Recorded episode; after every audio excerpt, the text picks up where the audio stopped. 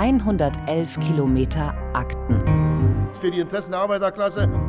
Der offizielle Podcast des Stasi-Unterlagenarchivs. Hallo zu einer neuen Folge des Podcasts des Stasi-Unterlagenarchivs. Ich bin Maximilian Schönherr, Journalist und Co-Host des Podcasts. Und ich bin Dagmar Hofestedt, die zweite Gastgeberin hier im Podcast.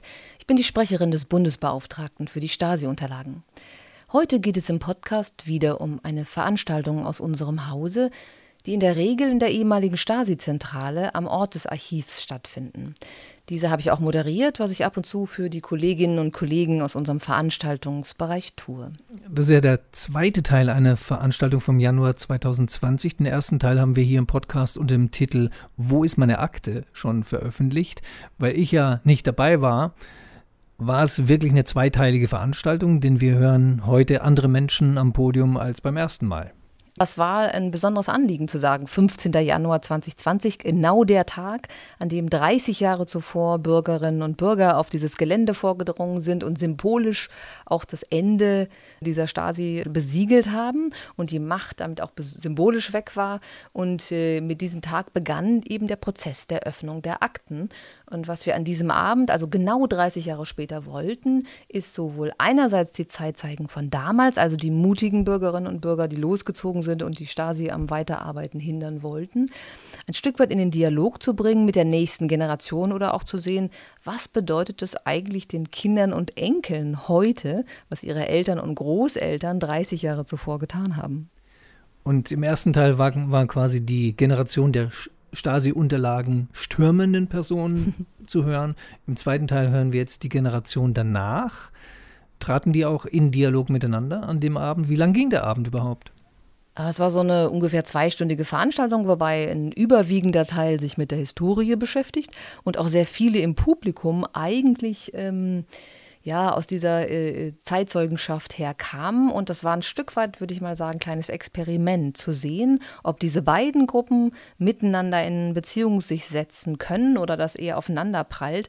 Und ich muss sagen, als Moderatorin saß ich auf der Bühne und konnte dann feststellen, als die nächste Generation anfing zu erzählen, gingen so einige von den älteren Herren, wenige Damen, raus und verließen den Raum, weil das einfach nicht mehr so ihr Ding war. Ne? Und das war also als Experiment sehr spannend zu sehen, dass der Dialog über diese Zeit eben doch sehr stark geprägt ist, auch von eigenen Interessen damit. Äh, das hat mich ein bisschen enttäuscht, weil natürlich kann man sich fragen, und Gabriele Stötze aus Erfurt, die zu diesen Besetzerinnen gehörte, fand das eigentlich spannend ähm, was ist die langfristige Wirkung dessen, was wir damals getan haben? Was macht äh, die Generation heute und morgen eigentlich mit dem Akt der Akteneroberung? Ne? Ja, und das ist ganz interessant gewesen auch, was wir jetzt hören werden. Die dritte Generation hören wir jetzt quasi sprechen über ihre Eltern äh, damals. Und äh, die vierte Generation hat gar kein Interesse mehr, auf solche Veranstaltungen zu kommen. Das hören wir ja auch in diesem O-Ton implizit mit, oder? Genau, das, das sagt einer der Teilnehmer, der selber schon wieder Kinder hat. Also diese dritte Generation Ost, das ist eine Initiative, die heißt wirklich so und die ist kurz beschrieben mit äh, in der DDR geboren und aufgewachsen, aber im vereinten Deutschland erwachsen geworden. Und dafür steht äh, Dr. Katrin Scholotta, die ist Jahrgang 1977. Äh, dann ist noch Johannes Nichelmann da, der hat ein Buch geschrieben, Nachwendekinder, das hat mit seinem Geburtsjahr zu tun, nämlich tatsächlich das Jahr 1989, in dem er geboren ist. Und der dritte im Bunde war Carsten Huhn, Jahrgang 77, auch ein Journalist, ähm, der sich aber auch mit den Akten schon beschäftigt hat. Also mir kommt es vor, dass diese Generation mit einer Last kämpft, die derselben Generation in Westdeutschland völlig fremd ist. Dafür gab es in Westdeutschland ein, zwei Generationen früher eben eine Sprachlosigkeit wegen des Nationalsozialismus. Lässt sich mit der DDR nicht vergleichen, aber war eine ähnliche Sprachlosigkeit. Aber heute haben die Wessis in der Generation, der dritten Generation, die wir jetzt in dem Podcast hören aus dem Osten, nichts Äquivalentes. Die haben sozusagen dieses Trauma nicht weg. Äh, das heißt, es ist schon eine Trennung Ost-West eigentlich. Deswegen sagt auch zum Beispiel Anne Pfautsch, die wir hier im Podcast auch hatten, aus Halle, selbst wenn sie in mhm. London ist oder gerade wenn sie in London ist, merkt sie, dass sie eigentlich aus dem Osten kommt. Weil sie diese Sprachlosigkeit in der Familie, wo man nie genau wusste und so weiter, weil sie das kennt die Westgeneration hat die Sprachlosigkeit in den 60er Jahren gehabt, aber danach eigentlich nicht mehr. Nein, wir haben ja, äh, könnte man sagen, man hat eine doppelte Sprachlosigkeit bis zum gewissen Grade für die NS-Zeit, sowohl im Osten wie im Westen. Und dann hat der Westen eine relativ eigene Entwicklung in der auch sehr brutalen und äh, gewaltgetriebenen Aufarbeitung der NS-Zeit begangen. Und im Osten ist einfach relativ weiter geschwiegen worden über das, äh, die Verantwortlichkeit der Väter für die NS-Diktatur. Und dann kam Vereinigung. Und natürlich können Menschen, die im Jahrgang 77 in der Bundesrepublik geboren sind, mit der DDR gar nicht so umgehen wie jemand, der dort das noch äh, quasi als Kind sozialisiert erlebt hat und dann im vereinten Deutschland versucht hat, eine ganz eigene äh, ähm, Identität zu finden. Wir haben den Mitschnitt dieses zweiten Teils der Veranstaltung vom 15. Januar 2020 minimal gekürzt. Sie können den ganzen Abend auf dem YouTube-Kanal des Stasi-Unterlagenarchivs nachverfolgen. Den Link dazu finden Sie auf www.bstu.de/slash podcast unter dieser Folge. Wir enden wie immer mit einem kurzen, beeindruckenden O-Ton aus dem Audioarchiv des BSTU. Hier schon mal eine siebensekündige Kostprobe. So, Hansi, wie sieht denn das aus? Hast du uns erstmal? Was sagt er? Aber jetzt geht's erstmal los mit dir, Dagmar. Womit fängst du an? Wir haben die Runde angefangen gleich mit Johannes Nichelmann und seinem Buch über die Nachwende Kinder. Und äh, ja, dann hat sich eigentlich ein ganz spannendes Gespräch ergeben. Johannes Nichelmann hat ein Buch geschrieben, das heißt Nachwende Kinder und ist ausgelöst worden durch den Tod seines Großvaters, infolgedessen er darüber nachgedacht hat, ob er vielleicht in diese Stasi-Akten schauen soll, um etwas über den Großvater zu erfahren. Und das war gar nicht so einfach, also die ähm, Schwierigkeit, in die Akten zu schauen.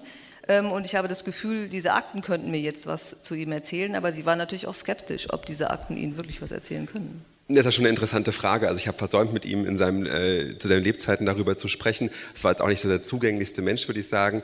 Und ähm, sich jetzt darüber zu nähern mit eben illegal beschafften Informationen womöglich, die äh, von irgendwelchen Leuten zusammengetragen worden sind, gegen seinen Willen eventuell. Ähm, das ist natürlich schon eine moralische Frage, ob das ein okayer Weg ist, sich als Nachwendegeneration, die ja ganz anders aufgewachsen ist, äh, daran zu wagen und gleichzeitig eben das auch lesen zu können, was da drin steht. Ne? Das also, man kann sich ja nicht wie so ein Roman durchlesen und dann weiß ich Bescheid, sondern es sind noch mit vielen Unwägbarkeiten verbunden. Aber es war Ihnen schon auch klar, dass diese Akten kompromittiert sind in dem Sinne, wie Sie das beschreiben? Naja, ich habe, also mein Großvater war Leiter einer Fakultät der Humboldt-Universität, war engagiert in der SED, ähm, war, glaube ich, hat sich selbst als Kommunist bezeichnet, würde ich jetzt mal so aus den Erzählungen herauslesen, ähm, hat für das System auf jeden Fall eingestanden und äh, war Reisekader, also durfte ins nicht sozialistische Ausland reisen. Demnach bin ich schon davon ausgegangen, dass da auf jeden Fall eine etwas dickere Akte vorhanden sein würde. Dann kam der Brief von ihren Kolleginnen die da für mich nachgeschaut haben. Und da war so ein kleiner Umschlag, der sehr sehr ähm, dezent in so einem Briefkasten liegt mit so einem ganz klitzekleinen Schriftgröße 1 BSTU-Zeichen, damit keiner nervös wird beim Einschmeißen wahrscheinlich. Und ähm, dann dachte ich, es ist wahrscheinlich die Einladung, mir diesen riesigen Aktenberg hier bei Ihnen anzuschauen, aber es gibt gar keinen Aktenberg, das war dann die mhm. Information. Also es gibt diese Akten nicht mehr, weil die eben zerstört worden sind. Also das ist ein großes Vorhängeschloss jetzt quasi vor der Biografie. Genau, also ich kann quasi gar nichts daraus schließen über meinen Großvater. Sie haben dann aber mit dem Brief, den wir verschicken, mit der Sachbearbeiterin, die für Sie zuständig war, die Einladung eines Telefonats angenommen, haben angerufen ja. und trotzdem ein kleines bisschen herausgefunden über Ihren Großvater. Ja, es kam dann relativ zufällig raus, dass es einen Aktenvermerk gab, dass seine Akte zu den Beständen der äh, HVA, also des Auslandsaufklärungsdienstes, gehörte. Ähm, und das ist, das haben wir eben auch gelernt, eben bis zum Sommer 1990 auf Beschluss von allen beteiligten Parteien eben zerstört worden. Das heißt, ähm, das hatte noch viel größere Fragezeichen natürlich natürlich ausgelöst, warum er jetzt äh, bei der HVA seine Akte hatte, was wahrscheinlich erklären, zu erklären ist durch die ähm, Tätigkeiten, die er eben im Ausland hatte. Das ist jetzt äh, meine Vermutung. Aber deswegen ist es ganz interessant, also das macht es eben ein bisschen obskurer. Gleichzeitig kann ich aber natürlich äh, niemanden, also kann ich nicht sagen, der war jetzt Täter oder er war Opfer. Das lässt sich einfach überhaupt gar nicht feststellen in diesem Augenblick. Es ließ sich auch nicht mehr über ihn in Erfahrung bringen als Person, was ja. die eigentliche Hoffnung war, dass vielleicht sogar die Stasi etwas äh, über ihn aufgeschrieben hat, was ihn erklärbarer macht. Richtig, also da bleibt äh, diese Biografie verschlossen, was eben schade ist, weil wir das äh, zu Lebzeiten nicht haben klären können und das natürlich auch sehr viel über äh, die Familie erzählt, über mich erzählt und auch über die Gesellschaft, aus der ich da mit rausgepurzelt bin. Ja. Carsten Huhn, auch Jahrgang 1977, etwas älter in dem Sinne, Journalist heutzutage, aber auch über eine doch relativ komplizierte und nicht ganz einfache Familiengeschichte auf diese Akten gestoßen. Ähm, Sie haben vor kurzem nochmal einen Antrag gestellt, aber auch schon viel früher, 2003. Äh, vielleicht erklären Sie einfach mal ein bisschen den Kontext. Sie waren auf der Suche auch nach Ihrem Vater, nicht Großvater, und nach dessen Schicksal. Ja, meine Akteneinsicht ist noch äh, ganz frisch im Dezember, also vor vier Wochen ungefähr, habe ich äh, die Akte meines Vaters, der als EM gearbeitet hat, einsehen können. Gab auch ein paar Querelen, war nicht ganz so einfach. Zunächst hat mir die äh, Unterlagenbehörde äh, die Einsicht verweigert, weil das so unter dem Ruch stand, ein Privatvergnügen zu sein. Und äh, im zweiten Gang hat es dann aber doch noch geklappt, dank an Roland Jahn. Äh, warum wollte ich seine Akte lesen? Es äh, ist ganz schlicht. Für mich ist die Akte ein riesiger Glücksfall geworden. Äh, das war einer der schönsten Tage meines Lebens vor vier Wochen. Ich wusste schlicht nicht, wer mein Vater ist. Äh, er ist 1982 äh, gestorben, er hat sich das Leben genommen. Äh, er war Volkspolizist, Abschnittsbevollmächtigter hier in Lichtenberg. Ich bin hier aufgewachsen, das ist hier mein Dorf. Und danach war von ihm nie mehr die Rede. Meine Mutter hat alle Bilder aus den Fotoalben getilgt. Sie hat nie über ihn gesprochen. Wir Kinder, meine Schwester, die zwei Jahre jünger ist als ich, und ich, wir haben nie nach ihm gefragt. Äh, es wurde nie über ihn gesprochen und ich wusste nichts. Und 20 Jahre später erfuhr ich zufällig durch einen Cousin, äh, der davon ausging, dass wir Bescheid wüssten, äh, dass mein Vater sich das Leben genommen hat. Und meine Schwester und ich, wir fielen, das war ein Familiengeburtstag aus allen Wolken. Und danach habe ich das Thema äh, eigentlich ziemlich konsequent wieder zur Seite gelegt. Ich konnte damit nicht viel anfangen, konnte damit nicht umgehen.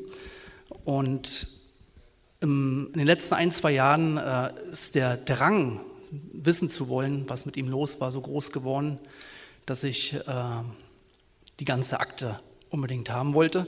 Als ich sie eingesehen habe, hieß es bei der Übergabe, naja, viel ist es ja nicht. Äh, gemessen an den äh, Superoppositionellen, die da irgendwie mit tausenden Seiten aufwarten, sind die äh, 650 Seiten äh, recht überschaubar. Aber für mich war das gigantisch, äh, weil ähm, alles, was da drin steht, wusste ich schlicht vorher nicht. Und mir hat sich ein Bild erschlossen. Und in dem Fall sind die Stasi-Ermittlungen doch zu was gut gewesen. Und die Skepsis vor der Qualität, was auf dem Papier steht, von denjenigen, die das aufgeschrieben hat, hat sie die begleitet, weil sie sagen, sie haben jetzt alles erfahren? Oder ähm, liest sich so eine Stasi-Akte tatsächlich wie ähm, ein, ein, Tagebuch oder eine Begleitung eines, eines normalen Lebens aus einer normalen Perspektive?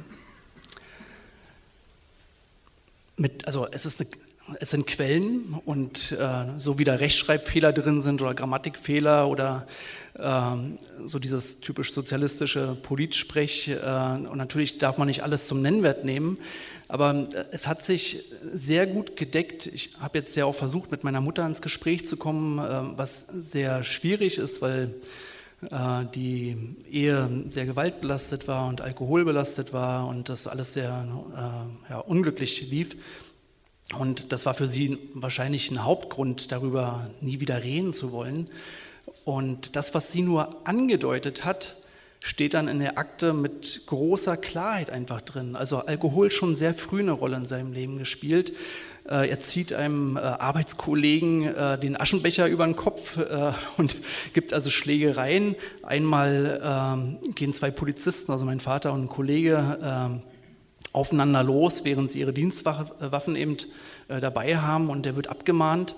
Und äh, das, was meine Mutter nie so richtig klar ausgesprochen hat, äh, ist durch die Akte eigentlich ja, vollumfänglich bestätigt worden. Ich hätte mir natürlich gewünscht, dass die Akte ein bisschen freundlicher ist. Es gab eigentlich nur zwei Stellen, an denen man sich so ein bisschen wärmen kann. Die eine war, dass er finanziell für seine Mutter sorgt und die andere ist, dass er ähm, für Vietnam gespendet hat. Und äh, dann äh, gibt es auch nochmal Lob dafür, dass er sich doch als äh, tauglicher IM erwiesen hat und äh, seine Berichte also brauchbar sind. Ich weiß nicht, ob man ihm das auch noch zugute halten kann.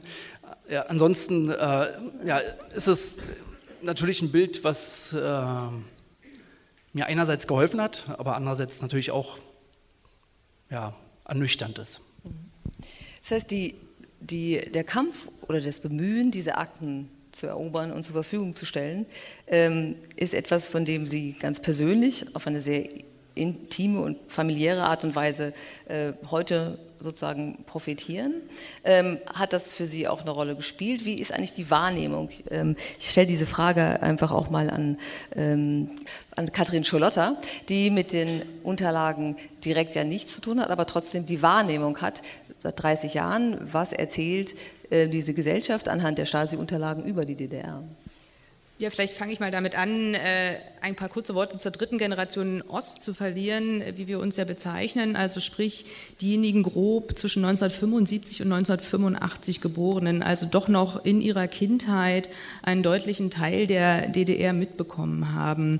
Und ganz am Anfang haben wir uns natürlich auch äh, zur Maßgabe gesetzt, uns vor allem mit unseren Eltern zu unterhalten und sie zu fragen, wie war es? Ähm, und Dabei ist eins festgestellt worden, vieles lässt sich nicht so einfach in eine totale, krasse Täterkategorie, aber auch häufig nicht eine sehr eindeutige Opferkategorie äh, einsortieren.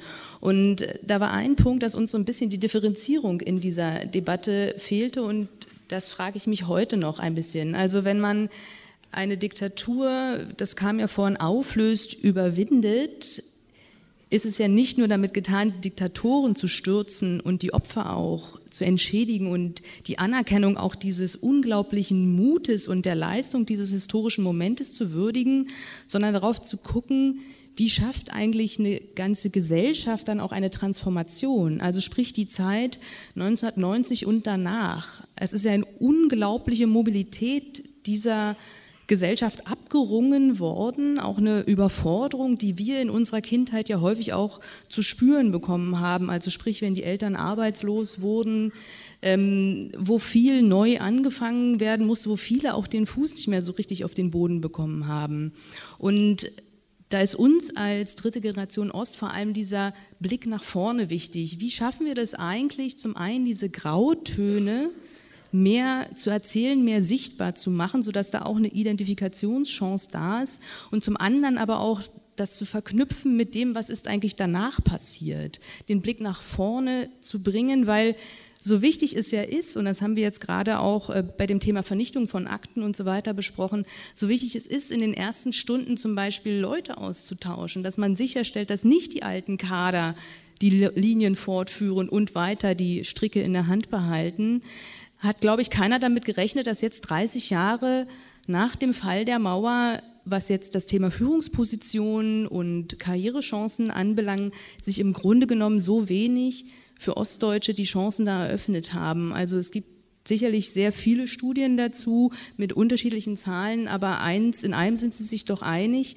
dass im Grunde genommen die Repräsentanz von Ostdeutschen in Führungspositionen in der politischen, wirtschaftlichen, kulturellen und sozialen Elite im Grunde genommen verschwindend gering ist. Also da setzt sich etwas fort, da frage ich mich, ist das sozusagen ein Teil in der Ursache, dass wir uns so sehr auf Stasi und auf die Kategorie Täter und Opfer konzentriert haben und dabei die vielen Grautöne vergessen haben und vielleicht auch etwas versäumt haben, die Jahre danach zu betrachten.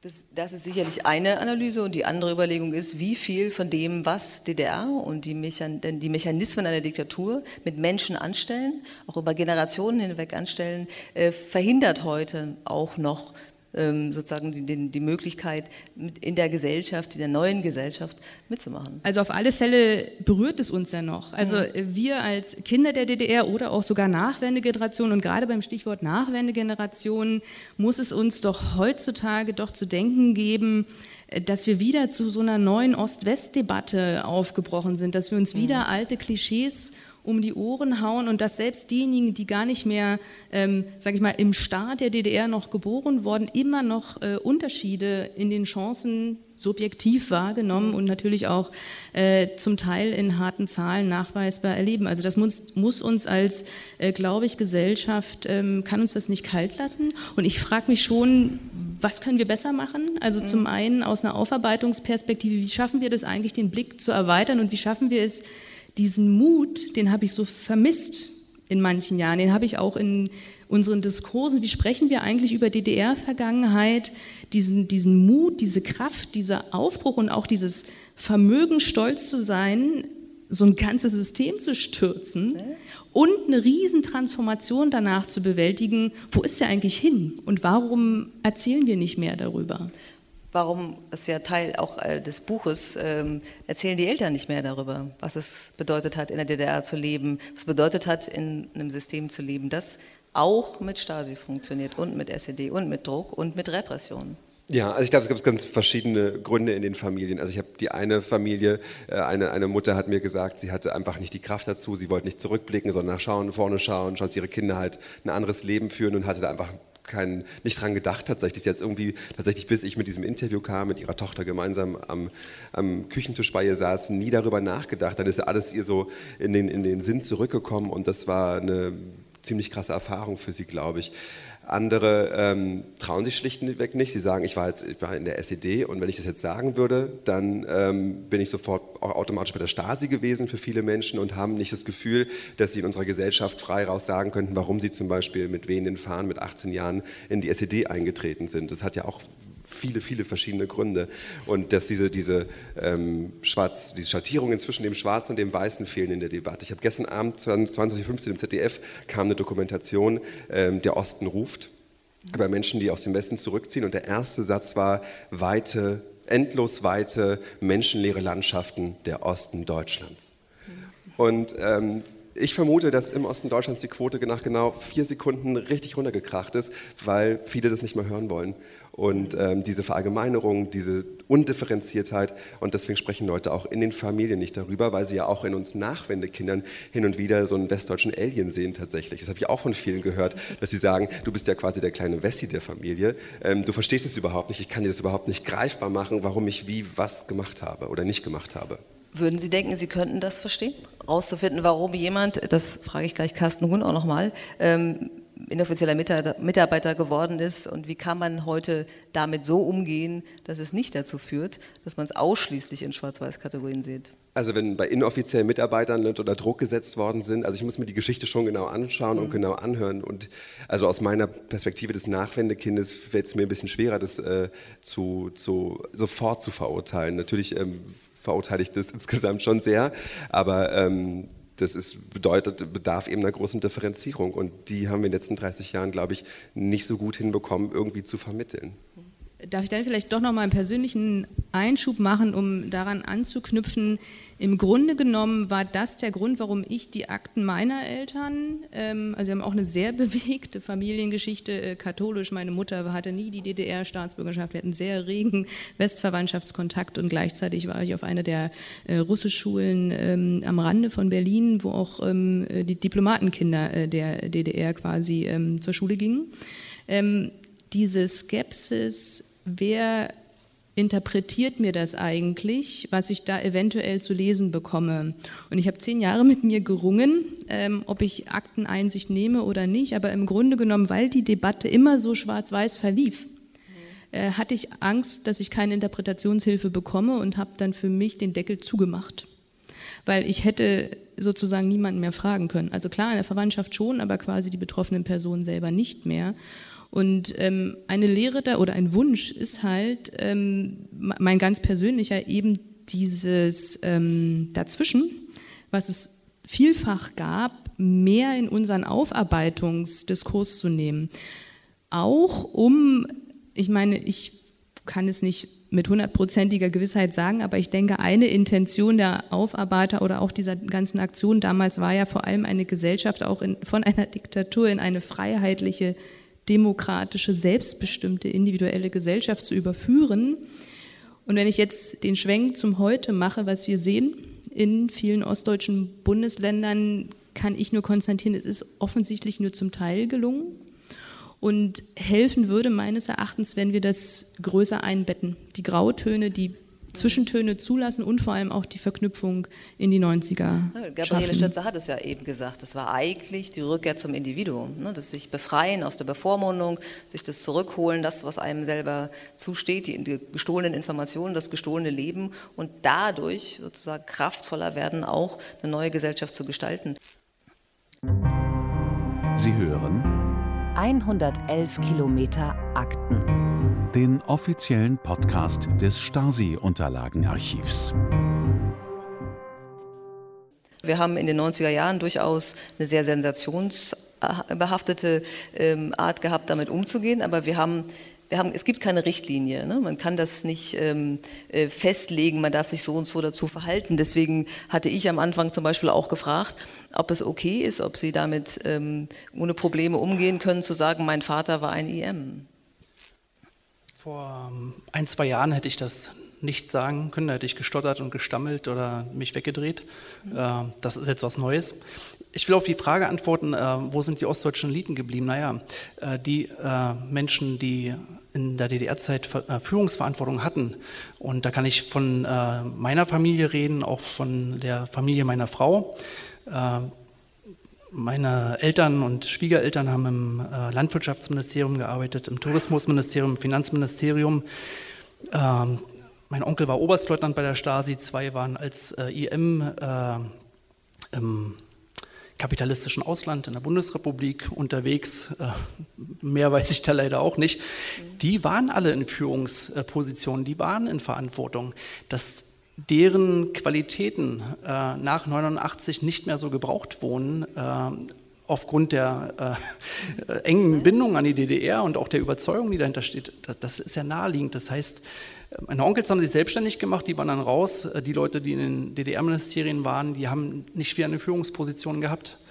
Und ähm, gleichzeitig ist bei den Leuten, die wirklich hundertprozentig überzeugt waren, und das waren unsere Familien, kein Westfernsehen, äh, Marx, Engels, Lenin wirklich mit Begeisterung gelesen, die wären natürlich auch nicht bereit gewesen, jetzt, also welche Stelle hätten die denn äh, äh, annehmen äh, sollen, ich, bin, bevor ich hier aufgebrochen bin, hat mich meine Schwiegermutter, die macht heute, äh, behütet unsere jüngste Tochter, die hat mich gefragt, wo gehst du denn hin? Da sagte ich, äh, 30 Jahre Sicherung der Stasi-Unterlagen.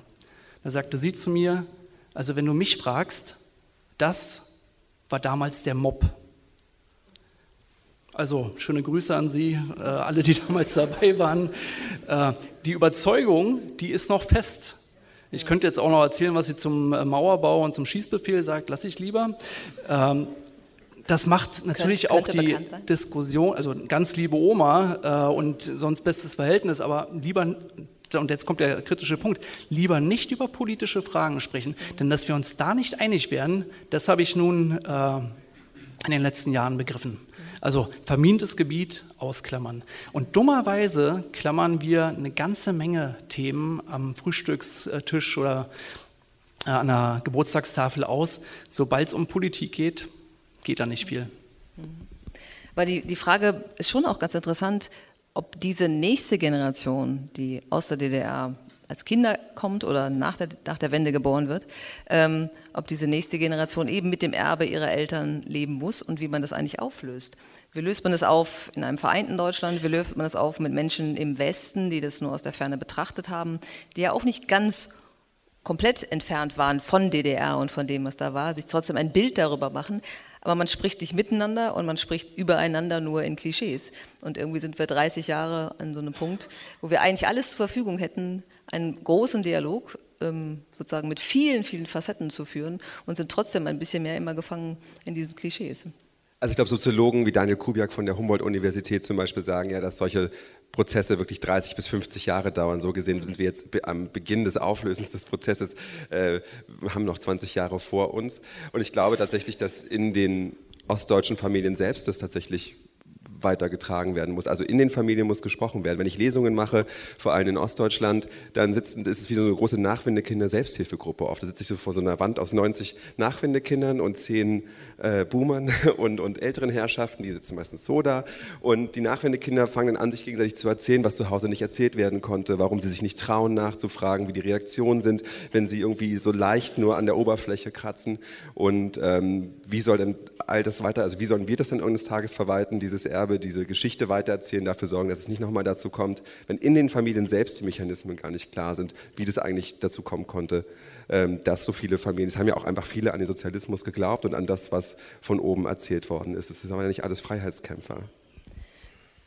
Würde man so sehen können, ja. Sonst hätte es vielleicht auch nicht so lange gedauert, wenn sich nicht so viele Leute in so einem System versucht hätten, ähm, ja, anzupassen, um eben sozusagen ihr Leben leben zu können. Und das ist eigentlich die Lehre ja auch für heute. Also auch ähm, auf der einen Seite mitzunehmen, dass man es geschafft hat, dieses System zu überwinden und damit sich eigentlich auch mit viel Kraft und viel befreiter in so einer neuen Gesellschaft umtun kann. Und trotzdem hängt man immer noch auch in der Elterngeneration und Großelterngeneration gefangen in einem System, weil man einfach auch nicht drüber redet. Ja, also ich bekomme auch manchmal so Post von äh, Leuten, die das sehr bewusst erlebt haben aus der ersten oder zweiten Generation, die mir schreiben, äh, dass sie das wirklich versucht haben, in der, in der neuen Welt also anzukommen, die aber nicht besonders politisch sind, glaube ich, so wie sie schreiben und was sie schreiben und dann daran sich selbst gescheitert sehen dass sie das nicht geschafft haben, in den letzten 30 Jahren irgendwie mit dem Kapitalismus und mit all dem, was da zusammenhängt, irgendwie ähm, Freundschaft zu schließen und einfach wirklich komplett verloren sind, weil in diesen 30 Jahren darüber ja gar nicht so stark debattiert wurde, sondern es wurde eben über die krassen Stasi-Fälle zum Beispiel diskutiert. Das waren die Themen.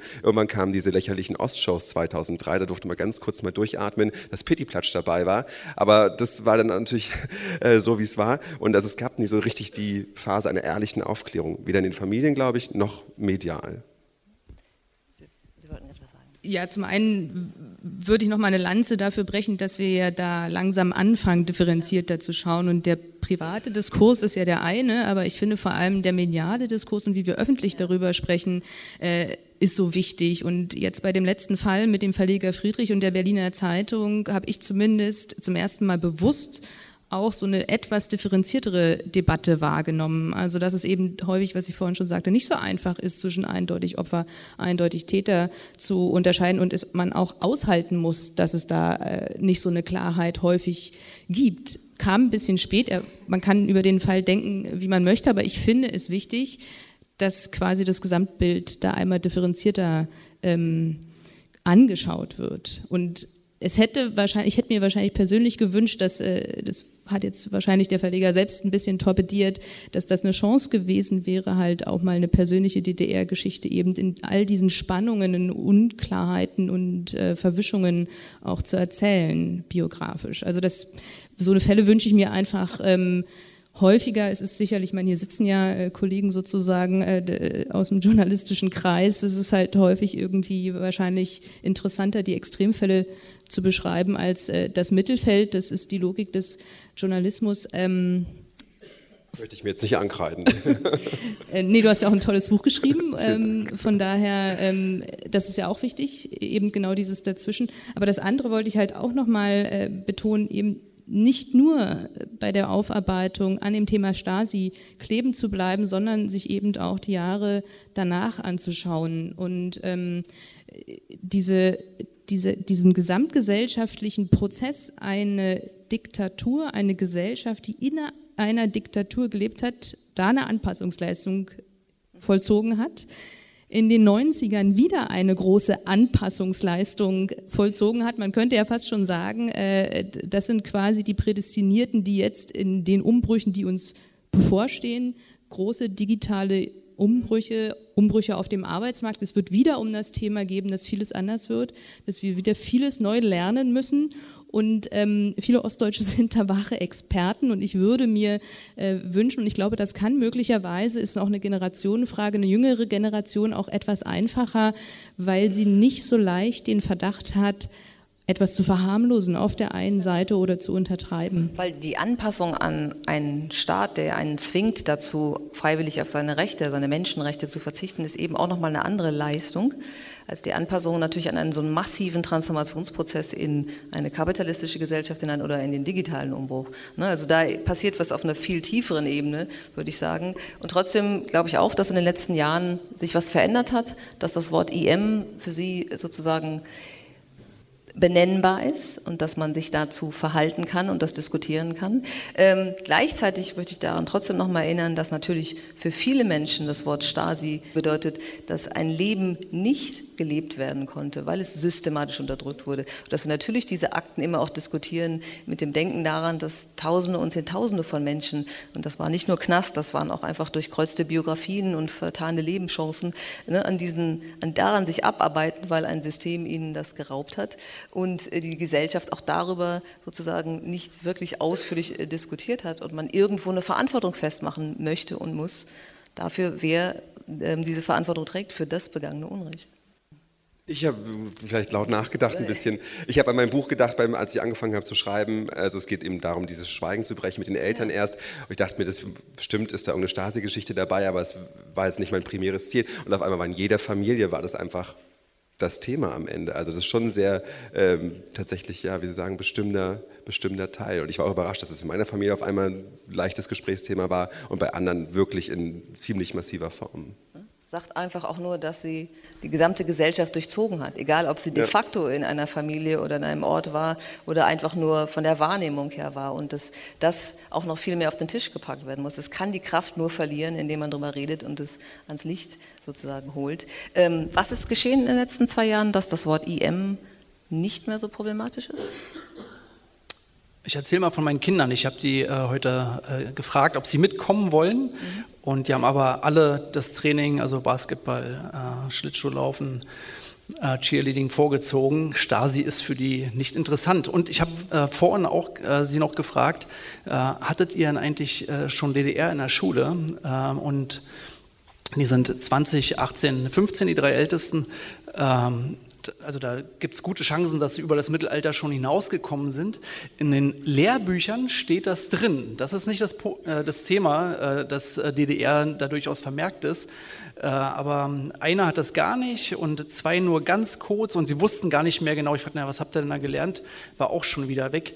Ähm, also dieser Satz, dass die DDR nur eine Fußnote der Geschichte ist, äh, der zeigt sich jetzt zumindest im Leben meiner Kinder, das spielt DDR und Stasi und ob das einen jetzt irgendwie von irgendwas zurückhält oder abhält, keine Rolle mehr.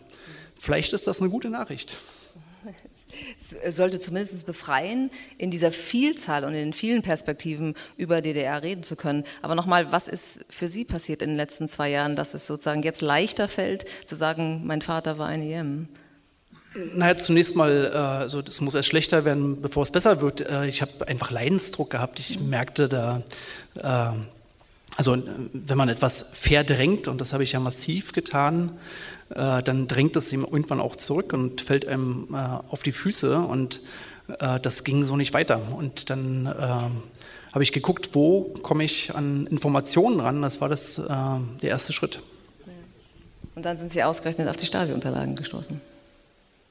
Ja, also die Stasi war ihm doch für etwas gut. Zumindest in diesem Zusammenhang.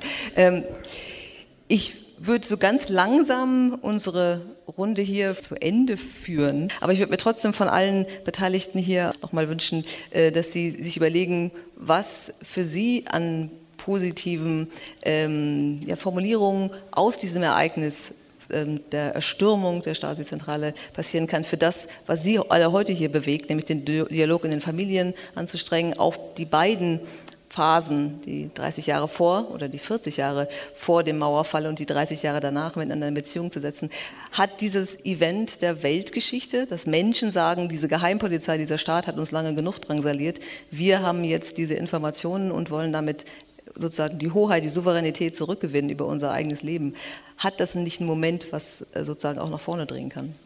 Herr Nichemann.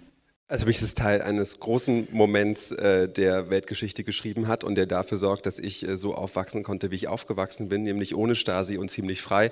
Und dafür bin ich äh, den Menschen, die das damals gemacht haben, sehr, sehr dankbar. Einfach natürlich äh, denen, die äh, dieses Gelände hier und das auch in Erfurt erstürmt haben, aber auch äh, all denen, die über die Bornholmer Straße rüber sind und was sonst noch alles passiert ist zwischen also in 89, 90. Deswegen ist es natürlich welthistorisch und für mein kleines Leben auf diesem Planeten auch. Frau Charlotta. Dem kann ich mich nur anschließen. Ähm, ich hatte es ja vorhin schon gesagt, ähm, dieser Mut, also das hat irgendwie was wahnsinnig Abstraktes, aber was tief beeindruckend ist für mich persönlich, diesen Mut zu haben ähm, und das so durchzuziehen. Ich meine, das klingt alles sehr anekdotisch fast, aber wenn man sich das äh, vergegenwärtigt, würde ich mir persönlich wünschen, dass wir das noch mehr erzählen und dass wir einen Teil dieses Mutes und dieser Zuversicht, was für große Veränderungen man anstoßen kann, rüber retten, dass wir mit den Herausforderungen, die wir jetzt vor uns haben und die wir auch politisch gerade sehen, dass wir mit dieser Zuversicht und von diesem Mut profitieren, auch die Folgegenerationen, um unsere großen Probleme zu lösen. Und hat die Süddeutsche Zeitung gerade auch nochmal, äh, auch anlässlich des 15. Januars beschrieben, dass es natürlich den Bürgerrechtlern, Dissidenten und den Menschen, den Bürgern der DDR gelungen ist, diese Öffnung der Akten für alle in dieses vereinte Deutschland durchzudrücken. Das war auch gar nicht so selbstverständlich, denn dieser Januarbesetzung folgt eine zweite im September, weil in den Vereinigungsverhandlungen die Idee einer Geheimpolizei der Gesellschaft mit ihren Akten zur Verfügung zu stellen nicht so viel Anklang gefunden hat. Und es ist eine originale originäre Leistung der Menschen, die sich in der DDR gegen die Repression engagiert haben. Und das sollte man auch gar nicht so vergessen, weil es ist durchaus auch ein Moment, auf das man stolz sein kann. Herr Huhn, was ist sozusagen Ihre Zusammenbindung dessen, was vor 30 Jahren passiert ist, für das, was uns für die nächsten Zeiten erwartet? Also äh, die friedliche Revolution war ein schwarzer Schwan in der Geschichte, etwas äh, extrem Unwahrscheinliches und extrem Schönes. Ähm, zum Schwarz-Weiß-Bild, was man ja nicht malen soll, gehört dazu. Für mich und für meine Familie, gut, ich war damals Kind, Jugendlicher, war sowohl der Mauerfall als auch die deutsche Einheit kein äh, Freudentag, sondern das war ein Schock und was total Negatives.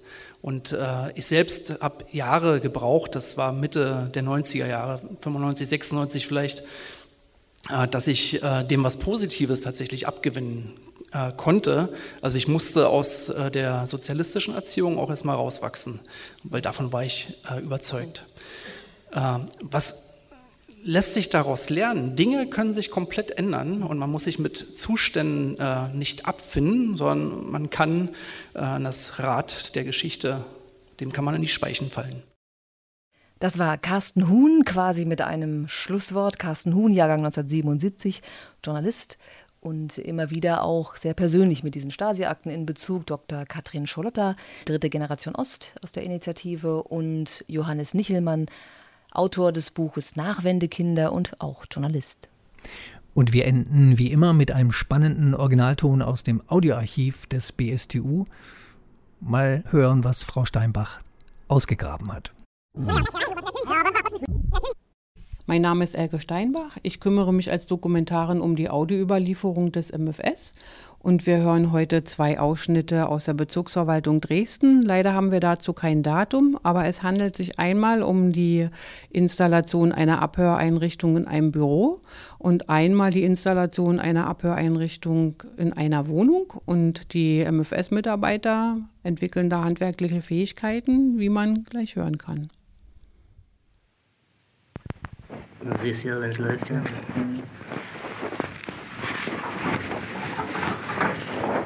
So, haben wir das ein kleines Stück ab? Was war das hier so? Das, das, das Ding mit der Latten drin? Ja, das wurde hier nieder. Das, das, das, das nicht? Das ist sehr dämpft, weißt du? Mhm. Wenn das frei hängt, ist es besser. So. Warum müssen wir eigentlich gehen? Also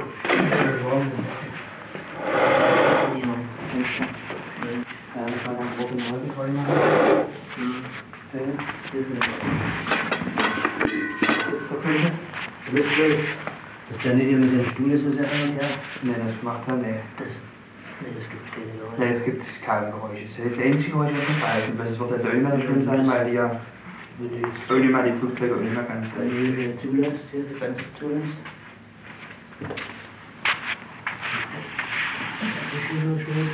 Für den an sich, wer sitzt da? Wo sitzt du? Ich sitze da drüben. Ja.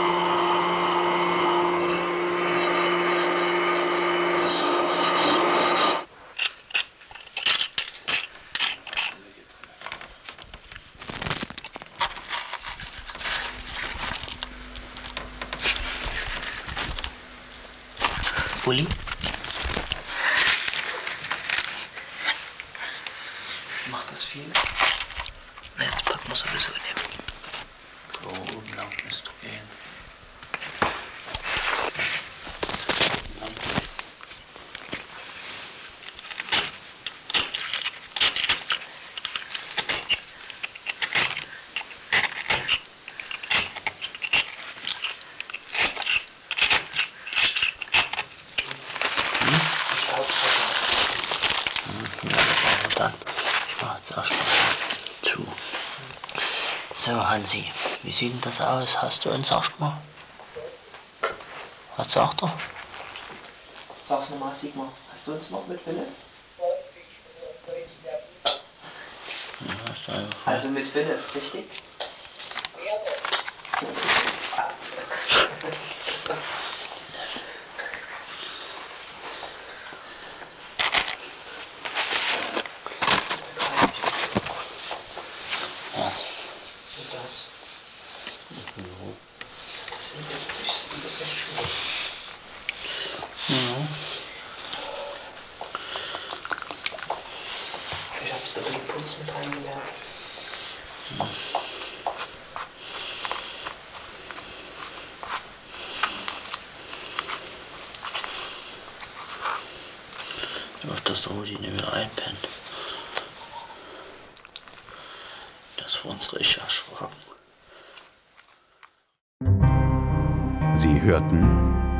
111 Kilometer Akten. den offiziellen Podcast des Stasi-Unterlagenarchivs.